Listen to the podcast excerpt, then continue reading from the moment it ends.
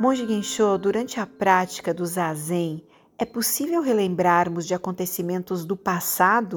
Sim, já vi isso ocorrer até no caso de uma pessoa, por exemplo, curar-se de um trauma infantil por se lembrar de acontecimentos que estavam escondidos dentro da sua memória, recalcados, e que o zazen fez surgir.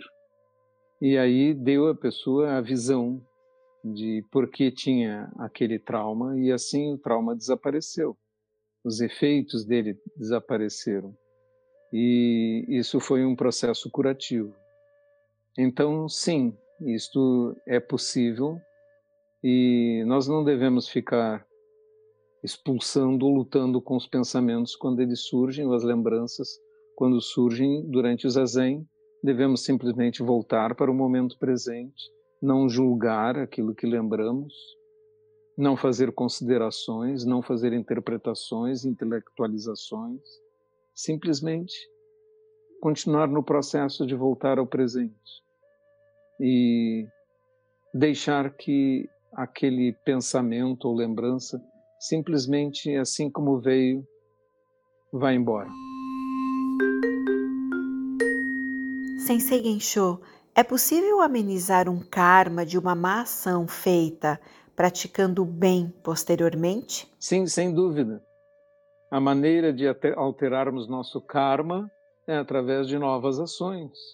Ações boas que vão compensando as marcas das ações do passado que por acaso tenham deixado marcas prejudiciais, desagradáveis, aquilo que a gente chamamos de mau karma. Então, karma significa ação. Então, com ações, modificamos ações. Assim, quando ofendemos alguém, podemos pedir desculpas. E essa ação tem um efeito de diminuir os efeitos da, do nosso ato anterior. Sensei, algumas tradições indígenas sustentam que tudo é vivo e interconectado isso tem paralelos com o Dharma e os ensinamentos de Buda? Tudo é interconectado. Algumas coisas não têm vida, como as pedras, não é? No entanto, nós podemos olhar para elas também como participantes do universo.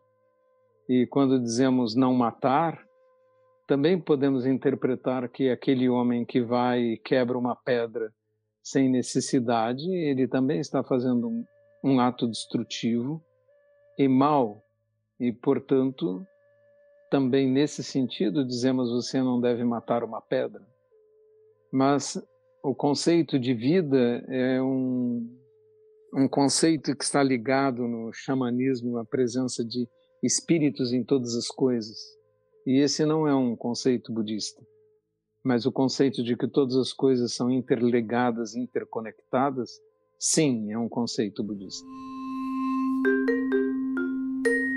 Sensei, como lidar com a impaciência e intolerância na vida diária?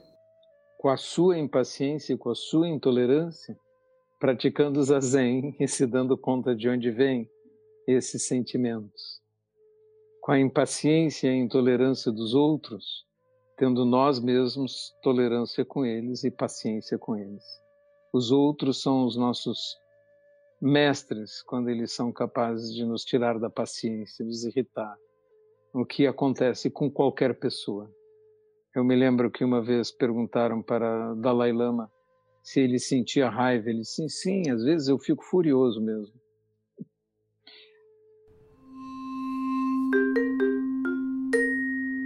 Monge Gensho, o que o budismo diz sobre premonições ou sinais?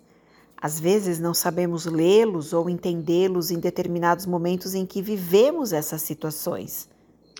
Estas habilidades podem surgir através da prática da meditação, mas elas são perigosas para o caminho espiritual. Então há uma regra para os monges zen budistas se você desenvolver algum CID, alguma habilidade psíquica, através da sua prática, não fale dela e não a use. Gensho Sensei, é melhor não brigarmos e nos prejudicarmos com sentimentos e emoções negativas como estresse, mesmo entendendo que estamos certos, do que discutirmos e vermos a pessoa ficar irritada e descontrolada? Eu tenho é, ensinado meus alunos no Daisen. O primeiro lugar, em primeiro lugar, está a harmonia na comunidade Estar certo não é tão importante quanto cultivar a harmonia. Se alguém disser alguma tolice, nós podemos concordar. Se não for um problema que vá ser criado e levar a alguma ação prejudicial, não precisamos defender nossa opinião, não precisamos estar certos. É mais importante a harmonia, a paz, a boa vontade. É por isso, defender opiniões é muito mal visto no Zen. E nos retiros, por exemplo, tentamos ensinar isso, dizendo para as pessoas não emitirem opiniões e não conversarem. E assim, em silêncio, as pessoas aprendem muitas coisas preciosas. Essa pergunta sobre estar certo ou errado é muito boa. É, lembro que naquele livro Pico da Montanha há um capítulo inteiro sobre o certo e o errado, é, que eu escrevi pensando exatamente neste problema. E muito obrigado a todos que têm adquirido já o livro Caminho Zen. É, nós, em uma semana, já autografamos 150 exemplares e talvez é, rapidamente essa edição se esgote nesse ritmo. Mas o mais importante é que estamos espalhando o Dharma entre as pessoas, o conhecimento, a sabedoria, e assim ajudando pessoas a escaparem dos seus sofrimentos. Quando recebo cartas falando sobre mudanças assim, que foram grandes melhoras na vida de alguém, sinto que nosso trabalho foi compensado. Muito obrigado a todos.